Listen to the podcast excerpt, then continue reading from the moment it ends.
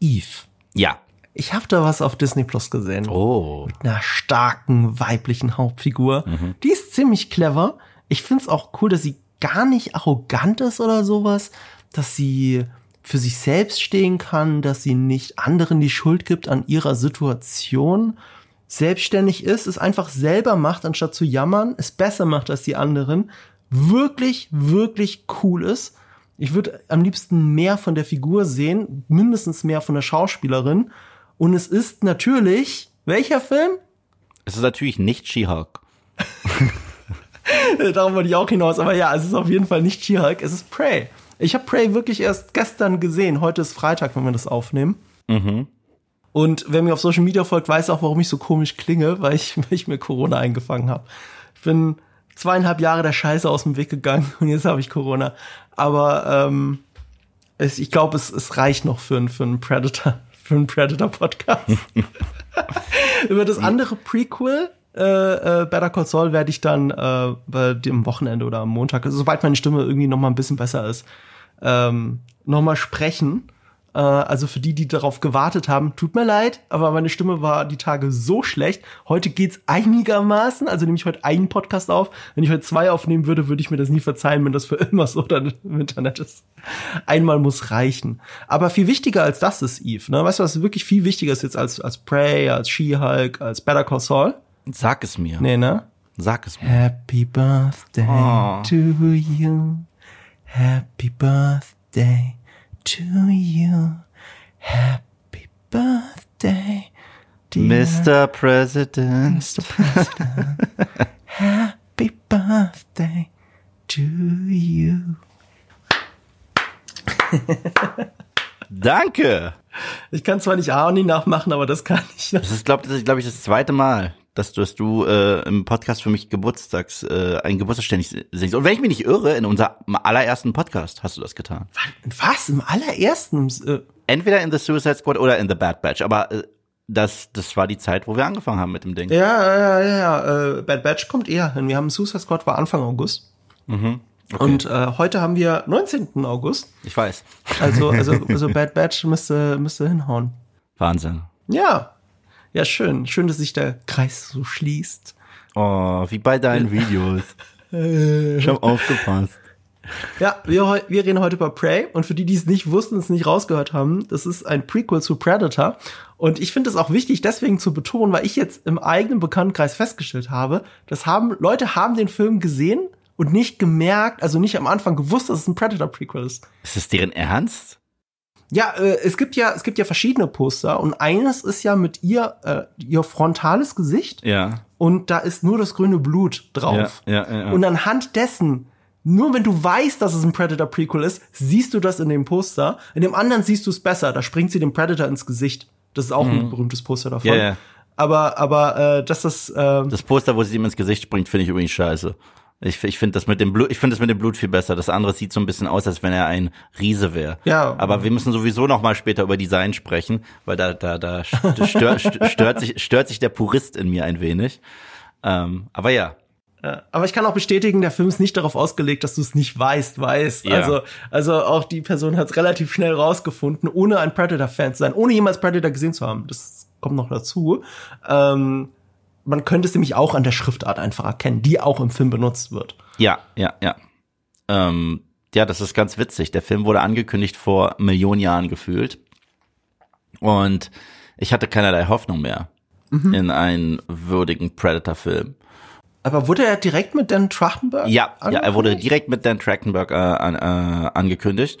Aber ich war trotzdem so, äh, hat ja nichts zu bedeuten. Ich meine, häufig holt man sich mittlerweile auch hochrenommierte Regisseure für Franchises, aber dann ist es trotzdem Studioprodukt. Und ähm, ich bin langsam echt verzweifelt mit, mit dem, mit dem Predator-Franchise. Ich kann es nicht anders sagen. Und ich bin ja ein äh, gigantischer Fan des ersten Teils. Ich, ich, ich liebe ihn äh, konditionslos. Er ist für mich auf, er steht für mich auf einer Stufe mit Filmen wie Die Hard und Terminator 2. Also so weit gehe ich da wirklich und das ist für mich auch ein unterschätztes Meisterwerk. Soweit gehe ich. Ich habe ein ganzes Essay für den Film. Unterschätztes Meisterwerk ist aber total falsch, sorry. Nee. Du, du bist doch nicht der Einzige, der den sein Lieblings... Ist mir fällt dieses Beispiel uh, sofort David Hein ein. Ja, ja, nein, nein, aber was ich damit meine ist, äh, viele lieben Predator. Ja. Wenige äh, sagen, aber der ist auch wirklich gut geschrieben oder da ist wirklich viel mehr Aha. drin, als, äh, als man auf den ersten Blick sieht. Okay, das stimmt, ja. Und ich bin einer von denen, die meinen, dass das Drehbuch so verflucht clever ist, dass die Inszenierung so verflucht clever ist im ersten Predator-Film, dass, dass sie probieren, diesen glücklichen Unfall, weil die, die Entstehungsgeschichte des ersten Predators weist sehr viele Parallelen auf mit einem anderen Kultfilm, den du und ich lieben und der auch ein glücklicher Unfall war und das ist Ghostbusters. Das heißt, äh, jeder hatte so eine unterschiedliche Vision für den Film. Was letztendlich bei rauskam, ist was wahnsinnig Cooles. Und ähm, es war halt nie so geplant. James Cameron, wenn der nicht gewesen wäre, hätten wir nicht mal dieses coole Predator-Design bekommen, sondern wir hätten Jean-Claude Van Damme in, einem, äh, in einem Heuschreckenanzug bekommen. Und davon gibt's sogar noch Behind the Scenes. Ja, ja, das ist so lustig, wie sie ihn eingekleidet haben. Also die Entstehungsgeschichte ist mega, das Endprodukt ist mega und ich bin ja ein ganz, ganz, ganz, ganz großer Fan davon, wenn man clever mit Genre spielen kann. Und Robert Rodriguez ist ja ein äh, gigantischer Predator-Fan, ist ja einer seiner Lieblingsfilme und tatsächlich war Predator seine Inspiration für From Dusk Till Dawn. Weil er wollte einen Film haben, in dem die Charaktere denken, sie befinden sich in einem Film, aber in Wirklichkeit befinden sie sich in einem ganz anderen Film. Und wer From Dusk Till Dawn kennt, weiß ja, äh, wovon äh, wir reden. Und äh, das war für mich so. Predator war der Film, den dein Papa sich ausgeliehen hat, weil er denkt, er guckt Commando mit Arnie. Und, und dann ist ihm wahrscheinlich die Kinnlade runtergefallen, weil das nicht der Fall war. Weil er ist nur Commando für die ersten zehn Minuten und danach ist er was ganz anderes. Und das finde ich an diesem Film so geil. Wie gesagt, ich glaube, der Film wird eh noch mal in Ruhe äh, äh, Thema werden. Aber als Prey angekündigt wurde, war ich wie bei so vielen Predator-Sequels und Spin-offs sehr skeptisch. Die Trailer haben mir gefallen, muss ich dann aber sagen. Die fand ich, äh, obwohl die Trailer-Kampagne nicht so gut war wie der tatsächliche Film. Und dann durften wir den Film schon verfrüht zeigen, einem Publikum. Und das äh, äh, in Berlin am Kubix. Und ich bin echt rausgegangen glücklich. Ich so, endlich mal wieder ein echt guter Predator-Film. ich habe ihn seitdem schon, ich glaube, noch zweimal gesehen. Ja. Ja, das ist doch schon was, ne? Und das alles statt Better Call Saul Eve. Das ist nur Feuer auf meine Wunden, Salz auf meine Wunden. Feuer auf deine Wunden. Feuer auch noch. Also nicht das Salz, du spuckst auch noch Feuer drauf. Ähm, ja, ich stehe zu Predator eigentlich gar nicht so anders als du, weil das meiste ist halt doof. Und der erste, du hast absolut recht, das ist ein, äh, in Wirklichkeit einer der wichtigsten Actionfilme der 80er Jahre, der das Genre wesentlich verändert hat. Es gibt dazu ein fantastisches Video von dem YouTuber, den ich immer wieder empfehle, Patrick H. Williams, ähm, der ganz gut interpretiert, dass das, dass der Film auf einer Metaebene das Ende des klassischen 80er Jahre Actionkinos à la Kommando eben eingeleitet hat. Weil er genau das beendet innerhalb des Films und dann was völlig anderes draus macht, ein Slasher-Film. Ein viel modernerer Film, wo über Maskulinität gegen dieses unbekannte Neue keine Chance hat. Ja, und nicht nur das, nicht nur das, ist das, das ähm, Konzept ist halt auch so spaßig, weil wir, wir reden ja häufig in unseren äh, Podcasts und auch in unseren Video von der Show Don't Tell Regel, richtig? Weil wir sind auch keine Fans davon, wenn uns der Plot ellenlang erzählt wird und nur behauptet wird und bla bla bla. Der erste Akt des ersten Predators-Films ist ein Guys on a Mission-Film, so ein bisschen Suicide Squad, Dirty Dozen schon fast und so weiter und so fort, aber das halt mit der Ani geladenen Testosteron-Natur. Und ähm, wir, will- wir kennen diese Filme und wir haben schon 20 davon gesehen. Und dann ausgerechnet zu sehen, nachdem wir sehen, was die alles leisten können, wozu diese paar Jungs in der Lage sind. Und im zweiten Akt zu sehen, dass die Typen sich in die Hose scheißen, gibt dir ein ganz anderes Gefühl als ein paar Teenies, die gejagt werden von Michael Myers. Und äh, das hat diesen Film schon so extrem spannend gemacht. Und auch dieser Approach von Steven Spielberg tatsächlich, die haben sich sehr inspirieren lassen vom Weißen Hai. Man zeigt die Kreatur so gut wie nie. Und das macht einen derartig gigantischen Dschungel, auch mit der richtigen Kameraarbeit, so klaustrophobisch. Das finde ich super. Ja. Ja, äh, das von der Inszenierung her, es ist ja auch von Sean McTiernan, ne? Also Ja. auch, auch wieder, wie Patrick H. Williams zu Recht sagt, der wahrscheinlich wichtigste amerikanische Actionregisseur jemals. Ja. Ähm, und völlig unterschätzt leider. Und er ist jetzt aus dem Knast, also er könnte wieder Filme machen. Ja, schon seit längerem aus dem Knast. Also der war im Gefängnis. Es klingt aber auch härter, als es war. Also es ging wohl um irgendwas mit einem Privatdetektiv, den er illegalerweise engagiert hat, um jemanden auszuspionieren. Ich meine, das ist immer noch kein sympathischer Zug, aber es ist jetzt nicht so, als wäre er einen Walter White Absturz gehabt. Ja. Und all das hat dazu geführt, dass er im Gefängnis saß. Und äh, das hat dazu geführt, dass er in Hollywood endgültig abgeschrieben ist, leider. Aber die Filme, die er uns bis dahin geschenkt hat, eben Stirb langsam 1, Stirb langsam 3, äh, eh schon zwei meiner absoluten Lieblings-Actionfilme ever. Mhm. Dazu kommt Jagd auf Rote Oktober. Last Action Hero. Vollkommen unterschätzt. Last Action Hero von Shane Black geschrieben, von John McTiernan inszeniert. Fantastischer Film. Auch wieder ein Metafilm ja. über 80er Jahre Actionhelden. Ja. Und gleichzeitig hat er sowas charmantes Kindliches, weil es aus der Sicht eines Fans ist ja. von diesen Filmen. Super. Ja, ja, also Predator ist natürlich ein super wichtiger Film, aber jetzt kommt hier das große Aber, Eve. Er bedeutet mir nicht so viel. Ich habe ihn einmal gesehen und ich weiß, das schockiert dich immer noch. Du hast mich gestern noch mal gefragt, und wann ich das letzte Mal? Ich weiß nicht, wann ich das letzte Mal gesehen habe. 20 Jahren oder so. Und ich, und ich, ich glaube halt auch, das ist das Problem, glaube ich wirklich. Ich bin ja nie jemand, der krampfhaft Leute probieren, mhm. äh, äh versuchen will, irgendwie die Meinung zu verändern. Aber ich kenne dich ja ganz gut und deine Sicht auf Filme, auch deine analytische Fähigkeit gegenüber Filmen hat sich ja äußerst gewandelt in den letzten 20 Jahren. Ich bin mir ziemlich sicher, wenn du heute den ersten Predator nochmal schauen würdest, mit, äh, und mit der Herangehensweise, an die du heute äh, Filme betrachtest, glaube ich, würdest du dich sogar noch mal bei mir melden und sagen, äh, ja gut, damals habe ich den ganz anders betrachtet, weil ich habe ihn damals sogar ganz anders betrachtet, muss ich sagen. Ja, aber guck mal, das Ding ist, ich weiß ja um seinen Stellenwert, ich weiß über den Subtext, aber das, aber gleichzeitig, äh, weißt, weißt, weißt du, äh, es ist zum einen eine Persiflage auf das 80er-Kino, aber wofür feiern denn die Leute diesen Film? Sie feiern diesen Film für Ani, der auf den anderen Typen zuläuft und sagt, son of a bitch. Und dann machen sie diesen Handschlag. Also da, dafür wird's doch geliebt, dieser Film. Dafür auch. Also, also nicht nur das, also ich liebe ihn halt wirklich, weil der Film hat für mich die interessanteste Drei-Akt-Struktur seit langem weil mit jedem Akt äh, äh, wandelt sich das Genre. Mhm. Der erste ist genauso, was du gesagt hast, Dylan, you son of a bitch, stick around. Ja, ja. ja. Der zweite ist der äh, Slasher-Horror-Aspekt. Und der dritte ist Stummfilm ähnlich, ein Survival-Film. Und das ja. finde ich richtig geil. Das ist auch der beste Part ehrlich gesagt. Ja, und den, den probieren sie halt auch, auch in diesem Film übrigens sehr zu replizieren. Der, also der, der, das Ende von Predator 1, das machen sie hier ziemlich spannend. Ähm, und nach Ewigkeiten machen sie das ohne zu sehr zu zitieren. Ja, aber jetzt lass mich mal bitte kurz ausführen, warum ich den Film überschätze, also warum ich ihn nicht so gut finde. Okay. Und was ich stattdessen mag im Predator-Franchise. Also, das ist das eine. Es Aliens vs. Predator, ne? Für mich, für mich ist es, nee, äh, ja, so ähnlich, aber nicht das, was du denkst. Ähm, ähm, also, das habe ich mich kurz rausgebracht. Also dieses Übermaskuline. Für mich ist es ungefähr so, als würde man Starship Troopers gucken und dann diese Menschenföderation und Starship Troopers abfeiern. Weißt du, was ich meine? Mhm. Das ist eigentlich das, was der Film kritisiert. Das ist die Faschismuskritik, die da drin steckt, die so tief drin verwurzelt ist. Wenn du aber Starship Troopers guckst und das Militär geil findest, dann ist es an dir so ein bisschen vorbeigegangen. Und so ein bisschen fühlt sich Predator immer für mich an. Er hat diese unglaublich coole Metaebene. Du hast recht, das ist ein cleveres Drehbuch, es sind clevere Twists drin, es ist unglaublich gut inszeniert. Aber diese Metaebene geht für so viele Leute verloren und mich turnt das ab, obwohl es mich selbst gar nicht betreffen sollte.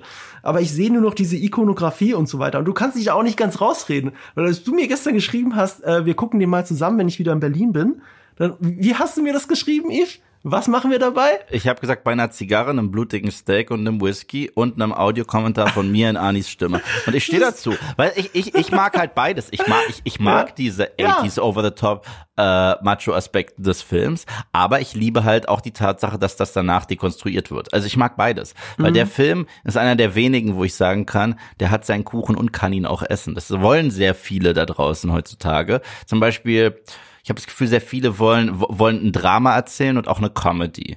Und ich finde, häufig zieht es nicht, weil sie dann mit der Comedy zu häufig das Drama kaputt machen, das Gewicht kaputt machen, weil sie das falsch einsetzen. Wer das kann, erneut, jemand, der seinen Kuchen haben kann und essen kann, ist James Gunn. der kann das. Weißt du? Der zeigt dir etwas, wo du auch anfangs sagst, das ist ja lustig und später sagt dir, wow, das ist aber auch sehr dramatisch. Und nichtsdestotrotz genießt du die Witze, über die du gelacht hast, genauso wie die sehr dramatischen Momente. Und ich finde, John McTiernan war hier auch ein Champion, dass du alle Aspekte dieses Films genießen kannst für dich. Oder auch nicht, ich kann's. So. Ja, aber ich, ich, ich, ich sehe diese Trennung nicht so stark wie du. Und, äh, und ähm, für mich ist es übermaskulin dann einfach zu viel. Das ist einfach nicht mein, mein Style. Das mag ich, das ist nicht die Art von Film, die ich unbedingt sehen will. Und das hat nichts mit Arnie oder so zu tun. Ich liebe Terminator 2. Aber Terminator 2 ist auch eben genau nicht das. Mhm. So, Terminator 2 ist sogar ein Cyberpunk-Film, wenn du es ganz genau nimmst. Und das ist schon eher meins. Come with me if you want to live. Ja. Und, ähm, und das gibt mir alles. Predator gibt mir gar nicht so viel. So, äh, ich sag nicht, dass er schlecht ist oder so, aber es gibt mir gar nicht so viel. Was mir erst wirklich viel gegeben hat, war Alien vs. Predator 2, aber natürlich nicht der schrottige Film, sondern das Videospiel. Und oh. ich rede natürlich, natürlich nur von der super gekürzten deutschen Fassung, wo irgendwie kein Blut fließt und so weiter. Und das ist ja das Einzige, woran ich als Kind hätte rankommen können und es spielen können. Äh, nicht von irgendeiner anderen Version da draußen. Mhm. Kennst du dieses Spiel? Hast du schon mal davon gehört? Ich habe von denen gehört, ich habe sowohl von AVP Comics als auch äh, Spielen gehört. Ich habe weder gezockt noch gelesen. Ich habe wirklich nur diese zwei Filme als Referenz. Ja. Ich glaube, die Comics gab es sogar zuerst. Ja, ja. Und das Interessante bei den Spielen ist, zumindest beim zweiten Spiel, das ist ein richtiges Kultspiel. Das ist unglaublich gut gemacht. Und es das heißt Alien vs. Predator, aber eigentlich müsste es sogar heißen Alien vs. Predator vs. Marines. Es mm. hat nämlich drei Kampagnen und in jeder Kampagne spielst du eine dieser Rassen. Und du spielst quasi dieselbe Story aus drei unterschiedlichen Perspektiven hintereinander. Und die spielen sich ähnlich wie Predator in drei Akten, wie du es gerade gesagt hast, komplett unterschiedlich. Du hast die Marine-Kampagne, die ist einfach Aliens. Also mhm. Aliens 2. Ja, ja, liebe Genau ich. der Film. Mit allem, mit dem ganzen Horror. Eines, also bis dahin war das wahrscheinlich das beste Horrorspiel, das ich je gespielt hatte. Bis dahin. Ähm, mittlerweile ist das natürlich ein bisschen überholt, aber ich habe auch das Gefühl, viele Spiele orientieren sich immer noch daran. Mhm. Ähm, dann hast du eine, das war auch super interessant, eine Alien-Kampagne. Also wirklich von der Geburt, muss ich aus der Brust rausfressen des Wirts, ne? muss durch die kleinen Kanäle, alles noch im Alien-Stil, also alles Wayland Corporation, alles ganz klassisches äh, James Cameron-Design, mehr als Ridley Scott-Design. Mhm. Ähm, und schnetzelt sich dadurch eine Kampagne, dauernd an, an automatischen Turrets vorbeilaufen, also wirklich gucken, dass du nicht Kanonenfutter wirst wie die anderen Alien-Kollegen, weil du bist Weißt, wenn dich ein Marine sieht und du läufst auf den zu und er schießt auf dich, bist du halt tot. Genau wie ein Alien. Also, also läufst du an der Decke entlang und alles mögliche. Es ist ein unglaubliches Spiel. Und dann stellt es sich auch so vor moralisch, also wirklich komisch anfühlende Entscheidungen, wenn du für Lebenspunkte Wissenschaftler umbringen musst. Mhm. Hilflose Wissenschaftler, die kauernd und ängstlich vor dir in der Ecke stehen und du stehst als Alien über sie und dann kommen von oben und unten nur diese Zähne der Zunge so rein ins Geil. Bild. Und, und genau so ist dieses Spiel. Und, und, und dann kommt noch dazu, und das ist jetzt der Punkt, die Predator-Kampagne. Und da bist du wirklich, also da, es ist sogar ein Unterschied zu äh, dem Predator-Film, weil es, es fängt, glaube ich, sogar auf dem Planeten der Predator an. Ah, das ist gut. Also du reist wirklich durchs halbe Universum, um Leute zu jagen. Ne? Und am Ende kämpfst du, glaube ich, sogar gegen so eine Predator Queen. Alien Queen, oder? Diese, nee, diese Alien Predator Hybrid Queen. Ach so, also eine ja. Queen, die, glaube ich, aus einem Predator entstanden ist. Eigentlich mhm. so ähnlich wie das, was sie in, am Ende von dem Film AVP. AVP 2. Genau. Ja. Äh, angekündigt haben. Und, ähm, und all das macht dieses Spiel. Anfang der Nullerjahre. Heute ja. natürlich kaum noch spielbar wegen der Grafik und alles. Aber das war damals für mich so ein mind-blowing Moment, dieses Drei-Kampagnen-Spiel zu spielen, das auch noch einen geilen Multiplayer hatte. Nice. Außer dass der Flammenwerfer, wer hätte es gedacht, relativ OP war. Das habe ich noch in Erinnerung. Aber das ist für mich das prägende Predator-Erlebnis gewesen. Nicht die Filme, nicht. Ich, ich gut, es könnte sogar daran liegen, dass ich es vor dem Film gesehen habe, fällt mir gerade ein. Also ich habe es gespielt vor den Filmen. Na, ich habe damals den Predator-Film eigentlich so gesehen, wie er am besten zu sehen ist. Und zwar, ich habe den Anfang ha. verpasst. Was ich damit meine, ist, ich habe die Eröffnungsszene verpasst. Denn die Eröffnungsszene wollte Jack, John McTiernan nicht im äh, Film haben. Das ist ähnlich wie bei The Thing. Fängt ja im, Welt, im Weltall an mit dem Raumschiff. Das heißt, mhm. ich dachte, ich gucke einfach nur einen Arnie-Action-Film. Mhm. Dann habe ich angefangen, mir in die Hosen zu scheißen, so wie die. Ich so, was zur Hölle gucke ich da gerade für einen Film? Was ist das für ein Monster? Und ich hatte halt mega Schiss. Und das fand ich mega geil. Das ist ein gut, das ist ein guter Punkt, dass du das sagst übrigens, weil das, um ein, endlich mal ein bisschen Brücke zu Prey zu schlagen, ich finde, das hätten sie bei Prey auch nicht machen sollen. Das große Problem mit Prey, äh, dazu kommen wir auch gleich, ähm, was das angeht, du kannst den Zauber des Unbekannten mhm. nicht mehr herstellen, weil wir alle wissen, wie das Ding aussieht mhm. und was es ist und was es will und so weiter und so fort. Deswegen ist es mir egal, dass sie es relativ früh schon machen, dass da irgendwas im Himmel kommt und so weiter, weil jetzt einfach nur die Mystery Schiene die ganze Zeit zu ziehen und uh, was ist das? Da würden die Zuschauer dann irgendwann wie in dem 20. Äh, Michael Myers Film die Leinwand anschreien und sagen, es ist Michael. Und hier wäre es dann, es ist der Pride. Deswegen, ich finde, die haben da eine gute Balance gefunden schon. Ist mysteriös genug zu machen, aber auch nicht. Ja, ihr wisst doch eh, was es ist, weißt du? Mhm. Ja, aber es ist schon sehr so. Und ich fand es interessant zu sehen, dass jemand, der es wirklich nicht wusste, worum es gehen wird. Ich könnte mir auch ehrlich gesagt vorstellen, weil ähm, hier die jüngere Generation, die haben ja wahrscheinlich nie Predator gesehen. So, dass das vielleicht ihr Erstkontakt ist. Das ist ein sehr guter Einstieg. Das ist definitiv ein sehr guter Einstieg ins äh, Franchise. Das ist für mich äh, ein sehr respektvolles äh, Prequel. Mhm. Gleichzeitig hat der Film definitiv eine eigene Identität. Funktioniert wirklich gut. Also, ähm, wie gesagt, ich, ich, ich war echt glücklich mit dem und gerade so auf Blockbuster-Ebene dieses Jahr war es einer der stärkeren Filme. Würdest du denn sagen, es ist der beste Predator-Film seit Predator? Ich habe ein Ranking vor kurzem gemacht, da habe ich Predators noch drüber gesetzt, weil ich den auch so gerne mag. Von Robert Rodriguez. Der ist nicht von ihm. Was? Der ist nur von ihm produziert. Ach so, in meinem Kopf war er sogar von Robert Rodriguez. Wer hat denn da Regie geführt? Nimrod heißt der Typ. Ach, das hatte ich völlig ver ja. verpeilt. Ich habe den Film einmal im Kino gesehen. Übrigens, das kommt dazu, ich habe jeden Predator-Film nur einmal gesehen. Auch Predator 2? Ja, auch den. ähm, Wieso lachst du da? Weil Predator 2 ist ein Film, der musste, der musste mir erst ans Herz wachsen. Das war so ein Film, den fand ich früher, den fand ich früher so phänomenal scheiße, so. Weil ich so, was hat das denn noch mit Teil 1 zu tun? Ja. Davon musste ich mich halt lösen, weil die Alien-Filme zum Beispiel, die ersten vier, die variieren halt auch in Qualität, aber man ist zumindest Alan Ripley so ein bisschen gefolgt. Weißt du, mhm. ich meine, es gab da so eine Kontinuität auf Charakterebene. Und selbst in den neuen Alien Covenant und Prometheus, da folgt man dann zumindest David. Aber bei Predator ist es ja wirklich jedes Mal eigentlich ein Standalone-Film. Es ist jedes Mal ein neuer Vorfall, ein neuer Angriff, ganz neue Figuren, manchmal äh, ganz neues Szenario. Und das macht das Predator-Franchise eigentlich so besonders. Und ich finde, das wurde mit Predator 2 eigentlich ganz nett eingeläutet. Ja. Also, weil es wirklich so anders ist. Und auch wieder ein Film, wo du am Anfang nicht denkst, dass es ein Predator-Film ist. Also, wenn, wenn du nicht wüsstest, dass es fucking nochmal draufsteht, aber du brauchst ein bisschen. Teil, Teil zwei, der, der scheißt halt drauf und sagt es dir von Sekunde eins. Das erste, was du siehst, ist die Predator-Sicht und wie hoch Predator 2 schon steht und so weiter. Und der greift ja schon der Eröffnungsszene an, deswegen, da dachten sie sich, fuck it, ihr wisst doch eh, was es ist.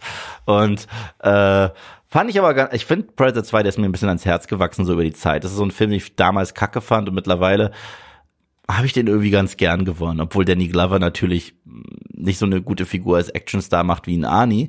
Aber ich mochte das, weil der erste hat diese Commando-ähnlichen Filme getackelt und der zweite ist eine Cop-Show mit dem Predator. Finde ich irgendwie witzig. Ja, das ist richtig. Und Bill Paxton wird gekillt von einem Predator, einem Terminator und einem Alien. Ist dir schon mal aufgefallen? Ja, das ist immer der wichtigste Fun Fact für alle für Bill Paxton. Aber ähm, ich habe da, also beim Predator-Franchise wirklich jeden nur einmal gesehen. Ich bin immer ganz gut unterhalten, da hatte nie das Gefühl, ich muss unbedingt zurück. Ich, ich gebe auf jeden Fall Predator 1 noch mal eine Chance. Musst du ja. Aber tatsächlich. Ich weiß, was jetzt kommt. Warte mal, was glaubst du, was jetzt kommt? Glaubst du, jetzt kommt Prey oder glaubst du, jetzt kommt ein anderer Predator-Film? Jetzt kommt, jetzt kommt ein anderer Predator-Film. Nee, jetzt wollte ich über Prey reden, aber jetzt sage ich den anderen Predator-Film. Ich mochte bis vor kurzem sehr, sehr, also bis vor kurzem, mit am meisten von all den Predator-Filmen und ich weiß, dir blutet das Herz und all den anderen Predator-Fans auch. Aber das Ding ist halt, ich habe halt eine andere Perspektive ja. auf Predator, deswegen deswegen ist es meine Wahl. Ja. Es ist der Film von Shane Black, weil du hast ja schon gesagt, Kultregisseure und Predator gibt's öfter. Ähm, es ist der Film, der The Predator heißt oder hierzulande Predator Upgrade. Weil ich den fucking lustig finde. Ich finde den unglaublich lustig. Ich weiß, ich war damals in der Presseverführung, ich hab mir den Arsch abgelacht. Es gibt ein paar Sprüche in dem Film, obwohl ich ihn hasse, aber es gibt ein paar Sprüche, über die ich wirklich lachen muss. Es gab einen Gag. Natürlich. Es gab einen Gag, der war so wild, wo ich mir dachte, boah, das traut ihr euch das überhaupt im, im, im Publikum heutzutage noch zu sagen? Welcher Gag? Äh, Jetzt traust du dich nicht, den zu sagen. Doch, ich trau mich, ich trau mich. Ähm, äh, wie, wie beschneidet man einen Obdachlosen? Ich weiß es nicht, mir kann ich den Gag nicht erinnern. Indem man deiner Mutter gegen das Kind tritt. Oh Gott, was ist das für ein Gag? Das ist im Film, das ist im Film, das ist, das ist hier, äh, äh, hier Key von, von dem Duo äh, Key ja, und Peer. Ja, ja natürlich, natürlich, natürlich. Die härtesten Gags waren immer von dem Typ, der am psychischen am meisten ja. kaputt war. Ähm, ja, ein sehr unbeliebter Film bei den Fans. Ich finde, er steht aber eigentlich ganz gut in der Tradition, dass jeder Predator-Film sich anders anfühlt. Der Film fällt aber komplett auseinander im letzten Drittel. Und, und das ist nicht mal die Schuld von Shane Black, weil der hat berühmterweise dann irgendwie ähm, alles neu machen müssen. Das Studio hat extrem interveniert. Ich weiß gar nicht, ob er mit Final Cut überhaupt noch irgendwas zu tun hatte. Also es ist eine Horrorgeschichte und es war natürlich im modernen MCU-Design dann am Ende auf eine Fortsetzung ausgelegt. Etwas, was äh, Shane Black zwar immer wieder antießt, aber macht ja nie Fortsetzungen mhm. selber. Also es ist, kann nicht in seinem Interesse gewesen sein, das, was du da in The, The Predator siehst. Für mich bleibt aber das Gute hängen. Also auch Boyd Hall, äh, wie heißt er mal? Boyd? Äh, Boyd Holbrook. Boyd Holbrook, den wir auch neulich in unserem Sandman-Podcast so bewundert haben, für seine Darstellung des Corinthian. Der spielt da die Hauptrolle. Ich fand ihn da auch extrem cool. Ich fand auch alle Nebencharaktere cool. Und ähm, ich, ich mochte den Film sehr. Und wie ambivalent er aufgenommen wird, das kann ich mal ganz gut beweisen anhand dessen, weil ich ja in der Presseverführung war. Also da ist man normalerweise nicht in Begleitung, aber mein Kollege Valentin Aschenbrenner, liebe Grüße, Wally, falls du den Podcast hörst. Valentin Aschenbrecher, Aschenbrecher von der GameStar, ich glaube damals noch IGN, der war mit mir in der Presseverführung. Und er ist auch so wie du ein großer Predator-Fan. Und wir saßen da und wir haben beide gelacht und ich hatte das Gefühl, wir hatten beide die Zeit unseres Lebens. Und ich war schon in einigen Pressevorführungen mit Wally und ich kann mich nicht erinnern, wann das letzte Mal so gelacht hat. Und dann hat er dem Film auf Letterbox eine eins, eineinhalb Sterne von fünf gegeben. Und ich habe so gedacht so, what the fuck ist mit dir los, Wally? Und dann habe ich ihn auch so gefragt, warum machst du das? Du hast doch mega Spaß gehabt. Und er so, ja, aber, und eigentlich ist es ja ein schlechter Film und so. Weißt du, so, da drin steckt dieses eigentlich eigentlich muss ich das schlecht finden. Eigentlich ist das ja völlig gegen diese Ernsthaftigkeit, die ich in dem Predator-Universum sehe und so weiter. Und da ist es dann relativ egal, wie viel Spaß ich mit dem Film hatte. Dazu muss ich was sagen. Wenn der einfach nur so eine straight-up Parodie gewesen wäre und sich so tonal komplett durchgezogen hätte, wäre ich nicht so sauer auf den Film, wie ich es letztendlich gewesen bin. Weißt du, zum Beispiel Shane Black mhm. hat ein Kurz, Kurzfilm gemacht, Stop-Motion-Animation. Saulustig, das Predator Holiday Special. Mhm. Das findest du auf YouTube, das dauert, glaube ich, nur zwei Minuten, oh, als Promo, als Promo für diesen Film. Und das ist saulustig. Mhm. Und das ist im Grunde genommen der erste Predator-Film, aber auf dem Nordpol mit Elfen und dem, und dem Weihnachtsmann. okay, das muss ich sehen. Das kannte ich nicht. Und das ist super. Das ist richtig super. Ja. Da habe ich auch krass gelacht. Das feiere ja. ich ich habe angefangen, Predator, The Predator zu hassen, als dieser Humor auch wegging tatsächlich und die gesagt haben, wir erklären euch jetzt die Predator-Mythologie tot und übrigens, der hat unsere DNA und da wurde er halt auch ernst. Das hat nicht mal Spaß gemacht. Und auch im Showdown da im Wald. Und da war sowas, da war ich von Shane Black überrascht, weil Shane Black mhm. ist ein krass fähiger Regisseur und Autor. Er hat ja auch ausgeholfen mhm. beim ersten Teil und er kann halt auch sehr gut Action und Spannung inszenieren. Und dann hat er mhm. gesagt, wir haben diese erste Szene mit diesem Incredible Hulk ähnlichen Predator da gedreht im, im Wald, tagsüber. Mhm. Aber tagsüber war das nicht gruselig. Also haben wir die gleiche Szene nochmal gedreht abends. War besser. Ja, aber ursprünglich hätte gar nichts im Wald passieren sollen, weißt du das? Ja, ja, ursprünglich hätte es dann noch so einen interdimensionalen Krieg und so weiter geben sollen. Aber das Witzige ist, der Typ, der am Set war von Predator 1 als Schauspieler und mhm. mitgeholfen hat, will mir jetzt sagen, mhm. das ist nicht gruselig, weil es tagsüber spielt. Ich so 80 Prozent von Predator 1 spielt tagsüber im Wald. Also, was ist das, was ist das für eine Aussage? Weißt du, was ich meine? Mhm. Und äh, da habe ich auch so ein bisschen das Gefühl gehabt, da hat er selber resigniert schon. Ja, aber der war ja komplett fertig wegen des ja, Studio. Ja, und deswegen, ich, ich bin echt kein Fan. Ich, ich fand, was die mit der Mythologie gemacht Und auch, ähm, ich brauche trotzdem so eine bisschen stringente Konsistenz, was den Plot angeht. Da kommt ein Predator auf die Erde, um uns zu retten. Das Erste, was er macht, ist uns häuten. Warum? Weil. Drehbuch sagt das. Ich so, hä? Der ist doch auf der Erde, das erfahren wir sogar, das war, das war ein Ja, Good Guy ja. Predator. Das erste, was er macht, ist Leute häuten, weil, Ja, du, du Ja. Noch mal, wir können, wir können hier nicht über Einzelheiten streiten bei dem Film. Das ist ein Mess, Yeah. dieser Film. Das, das würde ich nicht mal bestreiten. Aber ich habe meinen Spaß gehabt damit. Ja, ja. Weil Shane Black, ne? Also ich finde auch manche Entscheidungen bescheuert. Also äh, The Predator, wie könnten wir den ultimativ machen? Wie wäre es, wenn wir ihn einfach nur größer machen? Ja. Das ist das Dümmste, was ich. Das kenne ich aus das Ja, ja, ist Videospiellogik. auch. wenn Ist du, wenn du, wenn du kein, wenn du nicht ein neues Model designen willst für einen Endboss, dann nimmst du ein, äh, dann nimmst du das Model von einem normalen äh, kleinen Gegner und machst ihn einfach nur groß. Das ist dann der Endboss. ja, das ist Donkey Kong Logik. Das ist Donkey Kong Country. Du hast die kleinen Geier und hast Ja. den großen Geier. Aber, aber äh, das, das ist schwer, halt das wirklich genau auszudifferenzieren. Ich kann nur allgemein festhalten, ich habe halt Spaß gehabt an dem Film, obwohl er so eine unglaubliche Mess ist. Und weil ich mit dem so viel Spaß hatte und auch wenn er nicht wie Predator 1 so filmhistorisch so wichtig ist und so, und so clever, das ist mir dann in dem Moment egal, weil da hatte ich einfach nur Spaß dran. Und davon hätte ich sogar am liebsten noch mehr gesehen. Ich hätte gern noch mal Boyd Holbrook, also halt einen besseren Film. Ich hätte auch eine Fortsetzung genommen in einem besseren Film, wobei das am Ende mit der Rüstung und so war so dumm. Das war so beschissen. Und es sah halt auch irgendwie aus wie der Superschredder, Ja, das. Ding aus Turtles. Ja. Ich muss aber sagen, Boyd Holbrook ist auch einfach nur vom Set von Logan in diese Rolle gesprungen, habe ich das Gefühl gehabt. So. Ja. Und das soll er von mir aus öfter machen. Das ist doch völlig in Ordnung. Ist ja auch bei Sandman. Der spielt anscheinend nichts anderes mehr. Gib dem Mann eine Sonnenbrille und er Ja. macht schon. Also, also mehr muss ja nicht passieren. Und ähm, deswegen habe ich The Predator sehr gefeiert. Aber jetzt kommt der Punkt. Ich habe gestern Prey Ja. Und ich war durchgehend begeistert von diesem Film. Ich fand auch so. Und ich war so begeistert und ich weiß, der kann, der könnte natürlich so nicht existieren ohne den ersten Predator. Dafür rezitiert er ja viel Mhm. zu viel. Und natürlich sind manche Sachen auch gerade gegen Ende fand ich sie ein bisschen arg konstruiert und so weiter. Aber ich fand ihn so kurzweilig gut. Auch mit seinen schönen 100 Minuten, Minuten oder was er hatte. Wirklich keine Minute zu lang und vor allem nicht zu kurz. Ähm, ich war so durchgehend unterhalten. Ich fand ihn so beeindruckend an vielen Stellen inszeniert, clever von Dan Trachtenberg, über den reden wir gleich auch noch mehr, dass ich mich dann, ich hab, bin kurz in mich gegangen, bin auf Letterbox gegangen und habe dann die Aussage getroffen, steinigt mich und das betrifft ja auch dich. Das habe ich dir, glaube ich, dir sogar zuerst geschrieben, steinige mich. Aber für mich ist das der beste Predator. Und nie im Leben würde ich dich dafür steinigen, denn ich, denn ich, ich hatte mich schon damit abgefunden, dass The Predator dein Lieblings-Predator-Film ist. Ja, stimmt. Das ist ein Das, Upgrade. deswegen, das, ist, das ist ein, ah, das ist sogar Meta, das ist ein Upgrade. So, ähm, nee, ich- ich finde Upgrade, Prey auch wirklich, wirklich stark. Also es ist einer der Blockbuster dieses Jahres für mich. Und Mhm. allein auch vom Handgemachten von schon fast Howard, ähm, äh, Howard, was sag ich da gerade, ähm, Peter Jackson ähnlichen äh, Aufnahmen von den Landschaften, Mhm. ist es der ästhetischste Predator-Film ever und lässt, sorry, und ich weiß, ich krieg Ja. da eh mal auf die Fresse, aber er lässt alles, was ich im MCU dieses Jahr gesehen habe, einfach nur auf der Blockbuster-Ebene echt alt aussehen. Sorry.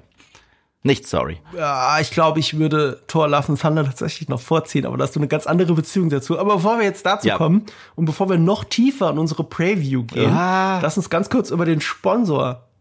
Ja, Preview. Hallo, das, das steht hier jetzt drüber. Das, das steht über dem Podcast. Die ultimative Preview. Weil, turns out, wir haben schon eine halbe Stunde gesprochen und gerade mal fünf Minuten davon über Ja. Prey. Also, eigentlich ist es auch eine ultimative Predator Preview. Und deswegen passt ultimativ irgendwie ganz gut. Aber kommen wir zum Sponsor dieses Video. Äh, Videos. Videos, Podcasts. Es geht wieder um Harry Potter und das verwunschene Kind. ja, äh, das ist das Live-Theaterstück als offizielle Fortsetzung, achter Teil der Romane, hier in Hamburg. Und äh, ich sollte ja, ich wäre ja eigentlich letzten Monat hingefahren. Und ich war krank, ich bin ja länger ausgefallen und jetzt bin ich auch endlich in der Lage, das zu schauen. Ich freue mich wahnsinnig, wahnsinnig drauf. Und ihr könnt 25% sparen auf Tickets. Das Angebot geht noch bis zum 31. August. Das heißt vorbestellbar für alle Vorstellungen bis zum Ende des Jahres. Ja, genau. Also ihr kauft jetzt bis zum 31. August Tickets und die sind um 25% billiger und die gelten bis zum Ende des Jahres. Ja. Und wenn ihr, das Datum können wir ruhig sagen, am 4. September in Hamburg gucken solltet, dann trefft ihr auch nicht nur Yves, sondern ihr trefft zufälligerweise auch mich. Mhm, wir sind zusammen da. Weil wir sind ja beide da. Ja. Ich freue mich auch richtig. Und wir gucken es auch zum ersten Mal. Ich guck's dir zum ersten Ich Mal, auch, ja. ich Ich, ich, hätte es gerne früher geschaut sogar, aber ich bin noch gar nicht dazu gekommen. Und äh, Und von der letzten Hamburg-Reise bin ich mit Corona zurückgekommen, also. Ja, mein Cousin ist jetzt auch schon langsam komisch drauf, weil ich sollte so häufig kommen und ist immer wieder verschoben. Er hat mich letzte Woche angerufen, bist du in Hamburg? Ich so, nein.